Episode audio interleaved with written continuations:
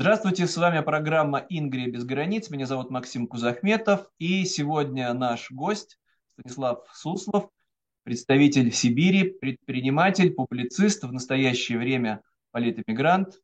Добрый день. Да, добрый день. Добрый день, Максим. Да, и хотелось бы поговорить, как с представителями движения регионалистов, э, сторонников распада нынешней империи, именно о вашем регионе. Если можно, тогда коротко вообще о себе и регион Сибирь-то в нашем представлении, мы-то живем в европейской части России, это что-то огромное, необъемное. Да, у меня есть один пример. Э, когда я был в Санкт-Петербурге, э, как раз в Зимнем дворце, и вот девушка-экскурсовод, когда узнала, что мы из Новосибирска, она сказала, а, да, я примерно представляю, где-то рядом с вами там Тунгусский метеорит упал. Ну, мне ну, пришлось ее немножко расстроить и сказать, что, в принципе, от нас до Санкт-Петербурга примерно же столько, сколько до Тунгусского метеорита.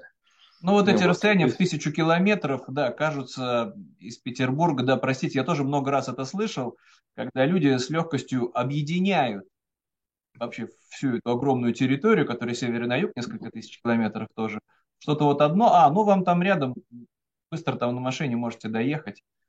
Да, есть такое.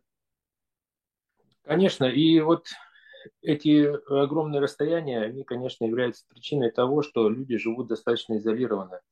По себе могу сказать, как я человек, рожденный в Новосибирске, первый раз э, столь далеко, ну, если не считать там двух поездок в Крым, э, когда я был э, маленьким ребенком, удавалось таки родителям собирать денег и вырваться туда, то самая такая первая моя поездка была, можно сказать, в Европу. Это в 85 году в Санкт-Петербург на пару недель. Вот, ну и все. В общем-то, потом уже через несколько лет после того, как служил в армии, пришлось проезжать через Москву. То есть для, для, для меня, как коренного сибиряка, это были, конечно, какие-то особенные путешествия, потому что вырваться так далеко было очень тяжело. И, к сожалению, даже для многих сейчас, э, тех же сибиряков, бывает сложно вырваться даже куда-то ближе, например, на Алтай, чтобы отдохнуть, не говоря о том, что куда-то, например, на Байкал. Я, кстати, к своему стыду на Байкале так и не был, несмотря на то, что родился и вырос в Сибири. А Поэтому можно я сразу же, да, простите, обращу внимание, что вы упоминаете о себе, о своих э, земляках, сибиряки. Вот сразу же вот э, любопытное такое обособление, в принципе, знакомое вот нам, европейцам, всем с детства, что вот сибиряки, то есть мы понимаем, что это русские люди, говорят с нами на одном языке, вроде бы ничего нас не разделяет, но они себя вот идентифицируют, и мы это понимаем, в фильмах это столько раз э, звучало, как сибиряки, как такой получается сам по себе сформировавшийся субэтнос. А, да, сибиряки, в общем-то, и мы так с детства привыкли говорить о себе и о своих э, соседях. А, я не знаю, корректно ли будет сказать, что это какой-то особый субэтнос, потому что, может быть, коренные народы, представители которых там живут гораздо больше, чем, ну, скажем так, если говорить языком, может быть, тех же археологов, представители европеоидной расы и там, допустим, других рас, да, то представители европеоидной расы э, прибыли в Сибирь несколько, ну не несколько, а значительно позже, чем э, там обосновались коренные народы. Поэтому они, конечно, могут обидеться, если мы будем э, всех обобщать вместе. Но с другой стороны, я бы хотел сказать о том, что все эти народы живут там давно и основные какие-то конфликты, которые существовали, может быть, на протяжении столетий, когда велось активное завоевание Сибири, казаками э, уже на сегодняшний день, в общем-то, в основном исчерпаны. И, может быть, имеет смысл говорить о неком таком сибирском землячестве, где все народы Сибири э, живут уже вместе в добрососедстве и взаимопонимании. Возникают, конечно, иногда какие-то конфликты, но я думаю, что для будущего Сибири это не столь важно, потому что если выбрать нормальный демократический путь, а к чему мы стремимся, и независимость, то, естественно, все эти конфликты, они будут решены. И каждый, каждый представитель, каждый представитель народа Сибири может жить и в добрососедстве, и развиваться прекрасно. во благо А можно тогда такой вот, э, прости, уместен, уместен ли пример, когда Чили и Аргентина разделены горным хребтом, достаточно протяженным, но по большому счету это в основном господствует там, да, потомки испанцев, все говорят на испанском языке, есть представители коренных народов, но давным-давно все это превратилось э, в две, но они так и называются, нация аргентинцев, нация чилийцев – у которых никакой разницы ни в языке, ни в, ни в традициях, ни в культуре нет, и тем не менее они себя позиционируют как отдельный народ, каждый из этих стран, которые просто географически оказались разделены сложно проходимыми горами. Ну, уральские не такие высокие, но тем не менее. И, соответственно, дальше развиваются автономно, самостоятельно. Ни одна из этих сторон не пытается завоевать другую или подчинить как-то, а на равных существуют. Может, может ли такое же быть развитие что вот есть и Сибирь, сибирская автономия, ну не автономия получается уже, да, государственная независимость, и в Европе там отдельная история. Уместен такой вот, может пример? Ну, может быть, отчасти уместен. Вообще Сибирь, в принципе, никого не собиралась завоевывать. Наверное, с начала своего, э, скажем так, более-менее какого-то многонационального существования. Э, напротив, напротив, Сибирь постоянно все стремились не только с благими намерениями, но и с намерениями получить э, ресурсы Сибири. Поэтому тут ситуация такая, что наоборот Сибирь ощущает себя э, в некотором роде, ну, какой-то, может быть, э, богатой окраиной, из которой, из которой пытаются добыть определенные блага те, кто туда приходит, потому что это уже очень давно происходит, начиная еще с момента освоения Сибири, ведь не зря казаки пошли в Сибирь. Они шли за пушниной, ну а потом постепенно нашли все остальное, и золото, и другие полезные ископаемые, и прочие ресурсы, заканчивая уже бичом 20 и 21 века, это нефтегазовыми месторождениями. Ну, понятно, что да, самые главные в нынешней России залежи, ресурсы, месторождения, они находятся за Уралом, да на Востоке. Крупнейший. Один только Самотлор, как спас в свое время Советский Союз. Да, ну при этом вот я и хочу сказать, что в принципе э, сибиряки народ достаточно мирный и не стремится с кем-то конфликтовать и кого-то завоевывать. В этом, я полагаю, большой плюс и большой потенциал того, что Сибирь, э, образовавшись в отдельную там, конфедерацию или как-то еще, может э, совершенно мирно и спокойно жить со всеми соседями. А вот вы, общаясь с нами, с европейцами, да, извините, что так немножко странно звучит, вы вообще чувствуете разницу в менталитете вот э, у своих земляков, у сибиряков, да, и вот когда были в Европе, вот в Петербурге вы там упоминали, ведь в Сибири, например, получается, что и не было такого крепостного рабства, которое было в европейской части Российской империи. Всегда вот э, сложности, да, в том числе и климатические, с выживанием, как будто бы должны были влиять на такой вот более независимый, более самостоятельный характер. Но не секрет и то, что ведь тысячи людей бежали за Урал, просто спасаясь да, от этого рабства, и потом как-то уже в Сибири обживаясь, и они влияли в том числе на вот формирование этого более самостоятельного характера. Все это как-то присутствует сейчас? Дело в том, что, конечно, в Сибири я не живу постоянно, уже порядка 10 лет, но это всегда раньше присутствовало. Разговоры о независимости Сибири э, активно начались как раз в эпоху перестройки, то есть в начале 90-х годов. И они активно шли, в общем-то, до, наверное, даже 2008 примерно вот так, может быть, 2012 года. В Новосибирске в 2012 году активисты организовали э, Сибирский державный союз, и после того, как они его организовали, значит, начались преследования на них, и многие из них пострадали. Э, было заведено немало уголовных дел. Э, я, правда, не очень хорошо знаком с этими людьми, но это тоже патриоты Сибири, которые хотели свободы, и в то время был очень популярен, популярно такое высказывание «хватит кормить Москву» потому что э, как раз в этот период началась жесткая централизация, и, ресурс, и, и все средства, которые получались от доходов там, со стороны налогов, сбора налогов или доходов от продажи ресурсов, они полностью шли в Москву. И назад возвращалось уже небольшое количество средств, там скажем, сколько Москва решит, столько отпускалось. Вот, поэтому... Это несчастье всех регионов, вообще-то всех. Несомненно.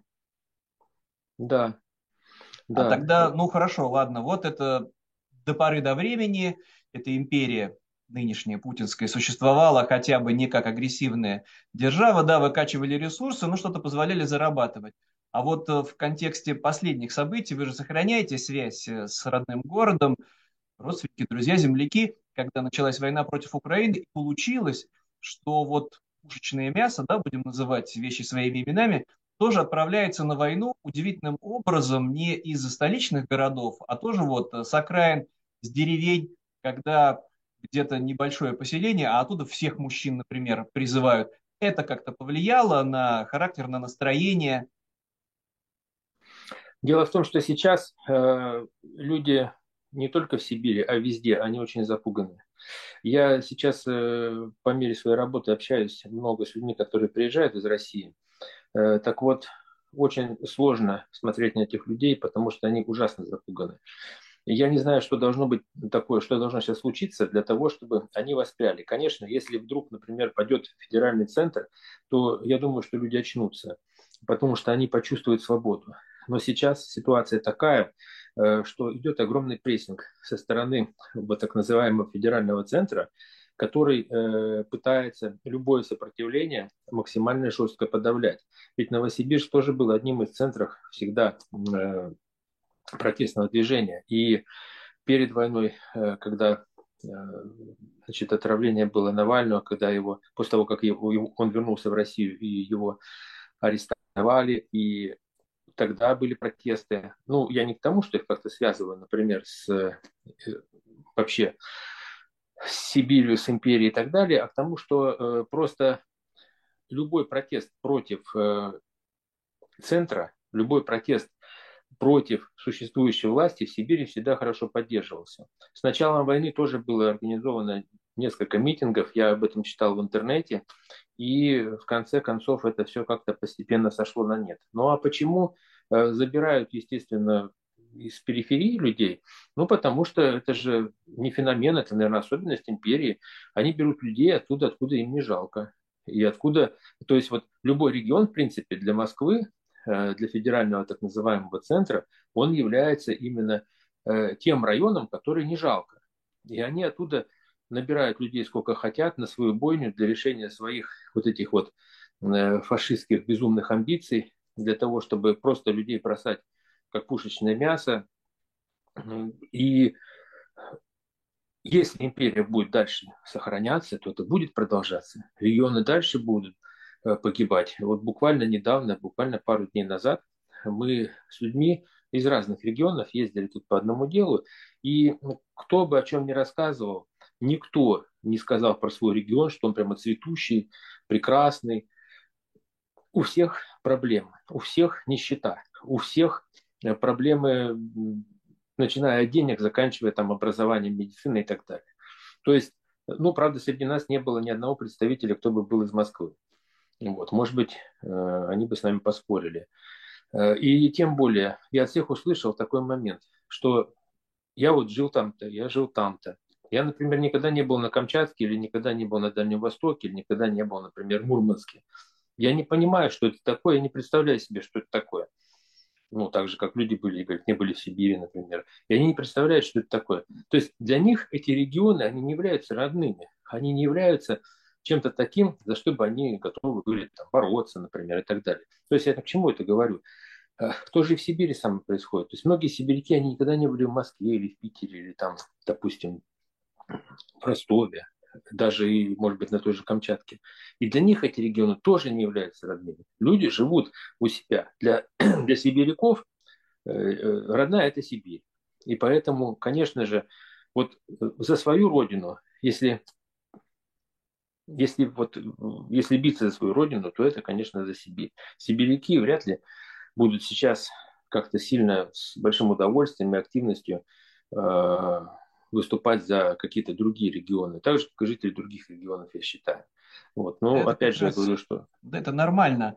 Это Тогда нормально. Вот в развитии этой темы хорошо. вдруг наступает сценарий 1917 года, когда Россия терпит поражение на фронтах, ну это была Первая мировая война, да, там начались катаклизмы, и оставим в стороне революцию в Петрограде, но в, именно на окраинах началось вот это движение за автономию, за отделение от имперского центра, причем некоторые территории, ну вот как Польша, она же вообще оккупирована была, тем не менее там было одно из самых сильных движений страны Балтии, Финляндия в том числе. И здесь как раз-таки, мне кажется, очень любопытен пример, тоже я представляю, что это не очень близко от Новосибирска, а был прецедент совсем недавно у нас на глазах в Хабаровске, когда вдруг в Москве с изумлением увидели очень мощный, сильный протест, по сути, это же региональный был, что мы сами хотим выбирать себе губернатора, сами мы хотим решать свою судьбу и готовы это право отстаивать, причем мирным путем. То есть получается, что вот как вы считаете, подспудно, если вот не будет репрессивной машины, или она рассыплется, или не будет у, к счастью, надеюсь, желания власти просто убивать людей, то тут же вот весь этот дух, он откуда-то возьмется. Или он есть а уже он сейчас? Откуда это возьмется даже? Он, он присутствует, просто он сейчас подавлен. Любой дух, который подавлен, дух свободы, если он подавлен, если у него возникнет возможность высвободиться, то я думаю, что он высвободится с троекратной силой. Не просто так, не просто как бы, как он был э, там, скажем так, изначально. Он высвободится очень мощно. В этом большой плюс э, того, что дух этот был всегда, и он остается в людях.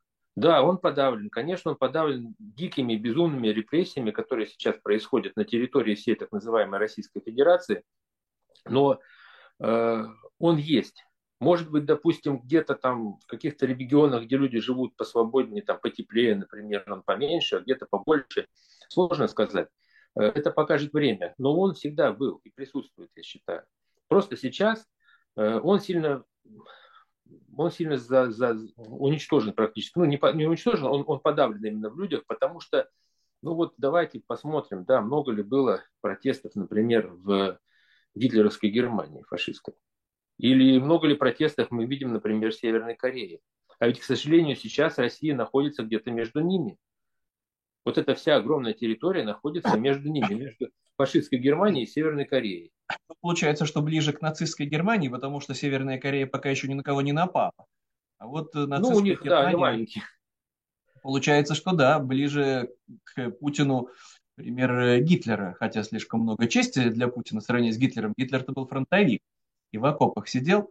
Но тогда вот еще раз возвращаясь к Сибири, насколько вот может на все эти процессы повлиять еще интеллектуальный потенциал, потому что ну, Новосибирский академгородок еще при Советском Союзе был знаменит. То есть, ну, некоторые же представляют Сибирь, да, вот, как вы говорите, ресурсы, да, вот нефть и газ и какие-то крепкие такие мужики, работяги, вахтовым методом или где-то вот на угольных шахтах – но ведь это не совсем так, ведь это получается сложившийся такой автономный регион, в том числе и с сильной университетской школой, еще раз повторюсь, большим интеллектуальным потенциалом.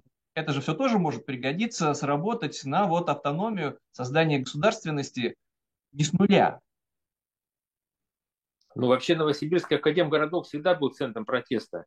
Всегда был, вот 90-е годы особенно, это был активный центр протеста э, против э, советской власти, против коммунистической идеологии, коммунистического режима. Ну, помимо Новосибирского академгородка, есть еще и Томский академгородок. В общем-то, Томск тоже недалеко находится.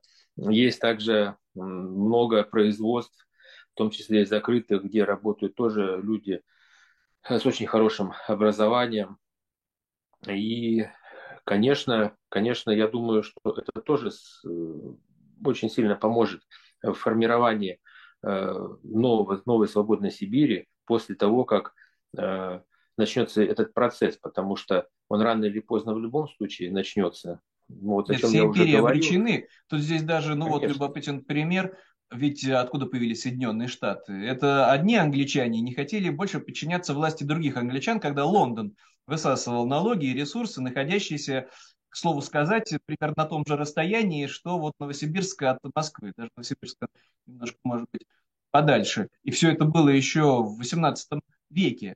Очень неожиданно для метрополии, с чего бы это вдруг наши граждане, простолюдины, тут вот э, бунтуют. Понятно, что эти процессы естественные, они сами по себе возникают, особенно когда образованные люди и самосознание. Но вот нас все время пугают, нас, регионалистов, что если начнется распад, непременно начнется кровавая война. Вот непременно между, условно, там, Кемерово и Томском, а между Томском и Тобольском, и все они против Новосибирска. И вот все это непременно утонет в кровище. Почему это не так? Я бы больше сказал, что, может быть, могут быть какие-то конфликты, но не такая страшная кровавая война, да, а, скажем так, больше региональные конфликты, отделения, может быть, между а там, например, тем же Барнаулом, Новосибирском и Алтаем или Республикой Тыва, потому что э, жители тех краев э, тоже чувствуют себя порабощенными именно представителями, скажем так, э, европейской нации. Нет, это, это вопрос уже... сепаратизма, это желание отделиться, а кровище-то... Это, это, это, не, это даже не то, что это вопрос сепаратизма, это вопрос как раз именно того, что э, там тоже есть моменты, ну, э, вот именно определенного давления на них. Ну, естественно, да, вопрос сепаратизма, конечно, да, что я немножко неправильно сказал. Вот, потому что они чувствуют тоже свои, э, ну, как, какие-то ущемления со стороны не только Э, федерального центра, но в том числе даже вот этих вот региональных. Ну, э, тем не менее, что-то такого кровавого, кровавого между собой я вряд ли допускаю. Может быть, это какие-то отдельные какие-то группы, в каких-то районах, может быть, какие-то бандформирования захотят взять власть в свои руки, почувствовать свободу. Но эти а как процессы... вот можно подстраховаться? Опять-таки, нас все время... Я считаю, что это не так формирование ДНР и ЛНР невозможно было бы без, без Москвы. Это не сами по себе возникли эти бандитские абсолютно преступные режимы. согласен, абсолютно да, согласен. Но вот вдруг, вот как вот часто говорят, к власти придут полупреступники, сформируют свое полупреступное такое вот правительство, будут, конечно, грабить ресурсы, никакой демократии не будет. Как этого можно избежать? Или почему это вообще все искусственные фантазии? А, что касается ДНР, ДНР и ЛНР, то это вообще ведь искусственно созданные сейчас территории, которые действительно сперва были оккупированы, а потом как бы созданы территории. Вот. Что касается Сибири, здесь другая ситуация. То есть э, вообще в России сейчас, к сожалению, высокий уровень еще и криминалитета. То есть э, криминализированные регионы – плане того, что помимо основной власти все равно присутствуют какие-то криминальные авторитеты, которые эти регионы контролируют. Поэтому о том, что я говорю, да, может быть что-то где-то, если они почувствуют какую-то силу, но в любом случае эти люди по сравнению с чиновниками центра, они всегда э, более сговорчивы, потому что они более, ну, они рациональнее мыслят. В общем-то, это не мои слова и предположения. Об этом, например, можно и в книге Литвиненко прочитать про глубянскую преступную группировку. И другие э, люди, которые этим, занимают, этими вопросами занимаются, они о том же говорят, что, скажем так, э, в этом плане, напротив, э, не стоит бояться того, что кто-то там что-то такое устроит.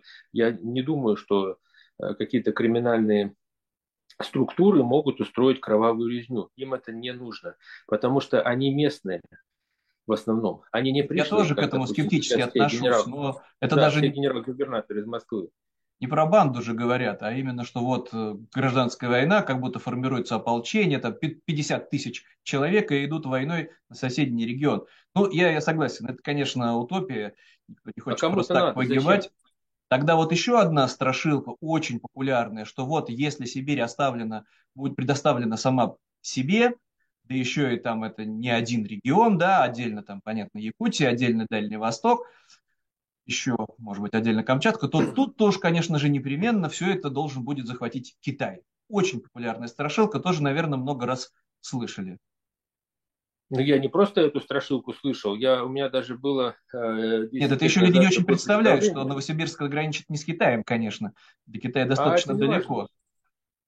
Это на самом деле не важно, потому что что 10 лет назад, э, что сейчас у Китая был колоссальный потенциал. Если бы Китай, во-первых, ну, может быть, он хочет, но если бы ему, скажем так, мировое сообщество позволило, то, может быть, он бы это сделал, ну, скажем так, за один день. То есть я считаю, что Китай имеет потенциал оккупировать, например, всю территорию до Урала в течение 24 часов. Просто э, дело в том, что это сейчас никто делать не будет, даже тот же Китай. Ведь мы живем в 21 веке, даже в конце 20 века нужно было понимать, что любой, любой, кто приходит на твою землю с оружием, он будет тебе изначально врагом.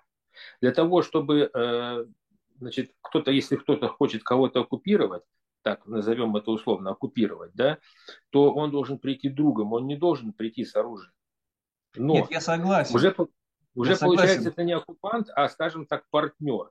Поэтому э, мы уже переходим в другую категорию, не военную категорию, а в категорию партнерства. Поэтому я считаю, ну, или что... экономического соперничества. Соперничество, Конечно. да, конфронтация, но Конечно. экономическое. Это я согласен. Каких... Просто Китай же не напал за все время даже коммунистической диктатуры, ну ладно, на Тайвань это было сложно, даже на Гонконг не напал. Поэтому с чего вдруг вся эта огромная территория должна быть захвачена Китаем? Более того, ну, как раз-таки разграбление сибирских ресурсов, ну вот вывоз леса, да, в колоссальных количествах, именно нынешняя власть преступно стимулирует вот такое буквальное уничтожение этих ресурсов. Дело в том, что пропаганда работает очень активно. Э, пропаганда льет людям в уши, так скажем, в головы совершенно ложную информацию. Э, вот никто же не говорит о том, о чем мы здесь сейчас говорим, э, как на самом деле все это работает. Они, наоборот, начинают рассказывать то, что придет, придет Китай, там придет Америка, еще кто-то и захватит наши ресурсы. Причем пропаганда настолько сильна и настолько люди подвержены, что я вот даже Э, имел такой опыт, разговаривал вроде бы с весьма адекватными людьми, которые сами из Новосибирска, но они уже давно живут в Москве, состоятельные люди. И когда вот речь как-то случайно, я не хотел эту тему вообще затрагивать, в принципе, никакую, чтобы не войти в конфликт, но случайно затронулась эта тема, и у людей вот прямо как, я не знаю, как в мультике, да, в глазах начинаются такие точки и крутиться спирали, да, и они мне начинают говорить, они же придут и захватят наши ресурсы, они же придут и нас оккупируют, они же все у нас заберут. Вопрос сразу, ребята, а у вас что-то есть? Ну хорошо, скажите, чем вы владеете? Вы владеете нефтяной вышкой или там, я не знаю, какими-то алмазными копьями или э, приисками. Что-то у вас есть? Вы откуда получаете деньги? Вы получаете деньги из бюджета. Что такое бюджет? Это вот все, что взяло, взяло государство, а потом уже кому-то что-то перераспределила на свое личное усмотрение. Ну, получается, есть... не абстрактное государство, а вообще-то совершенно конкретные люди, которые вцепились в эту власть. Естественно, естественно. Ну, это я так утрирую. Может. Заработанные вот. всеми нами вместе да, средства, наши налоги. Других не может быть у них средств, кроме вот этих вот налогов. Даже если это государственная компания, ну, просто будет уже коррупция сразу же. Ну, ну да, к сожалению, про налоги, все это про знают. налоги про налоги мне вообще один человек э, как-то 10 лет назад или 11 лет назад сказал так. Я когда тоже говорил, вот налоги, налоги, платите же налоги, он посмеялся и сказал, слушай, налоги это им вообще на шляпке. Так. А основной доход, э, которым они э, оперируют, это труба. Вот эта труба там. Ну, приватизированная получается. Как будто да, бы тоже да. должна была быть наша общее, если Конечно, это единое государство. Естественно. Труба. Ну, мы же не в Арабских Эмиратах, как в том анекдоте, да, где бы найти того араба, который бы сделал из э, страны конфетку. Но, видимо, в связи с тем, что араба не будет, каждый регион, э, отделившись и став свободным, будет решать эти вопросы самостоятельно. Потому что, в принципе, на самом деле, никому еще хуже от этого не стало. Нет, я согласен, но только страшилки в основном. Это страшилки, это пропаганда. Это... Ведь дело в том, что потому что федеральный центр, он живет за счет этого. Естественно, они придумывают эти страшилки о том, что есть федеральный центр, что все через них. Они там как добренькие всех гладят по головке собой, там, своим телом защищают. Это ведь именно для того, чтобы все боялись и все стремились к нему. И никто не задумывался о том, что э, жить свободным будет и лучше, и и богаче, по всем, и по всем параметрам богаче. Да, конечно. Я Поэтому, поэтому они это делают именно для того, чтобы э, выкачивать, продолжать все эти ресурсы и наживаться за счет этого. Наживаться за счет людей. Ну давайте тогда вот на теме того, что распад это, конечно же, для регионов благо в первую очередь при всех возможных каких-то все остальное будет, в общем, неважно нет никаких глобальных опасностей, в первую очередь это благо, тогда завершать сегодняшнюю программу, я еще раз напомню, с нами был уроженец Новосибирска, настоящий сибиряк Станислав Суслов. большое спасибо. И, наверное, мы не последний раз встречаемся, и в будущем будем говорить о будущем Сибири, о будущем регионе, может быть, в каком-то более конкретном приложении, да, что это будет республика, президентская, парламентская, кто будет этим заниматься. А на этом давайте тогда прощаться. Всего Хорошо, доброго. Максим. Спасибо большое. Единственное замечание, я бы хотел сказать, конечно, не распад, а разделение, наверное. Разделение. Вот, то есть, Чтобы без да, крови. Идеаль, это... Идеальный вариант. Мирно договорились, э, без вот передела по границам, которые, какие бы они ни были у субъектов, справедливо, справедливо, вот по ним. Так нам досталось от этой империи. Дальше будем решать уже в рамках того региона, который вот нам достался. Но сами уже... Да, цивилизованные люди всегда договорятся, конечно. Да. Да. Большое спасибо. Спасибо большое вам. Спасибо, очень рад, очень рад был снова увидеться. Всего доброго. Надеюсь тоже, что увидимся и в дальнейшем. Спасибо. До свидания. До свидания.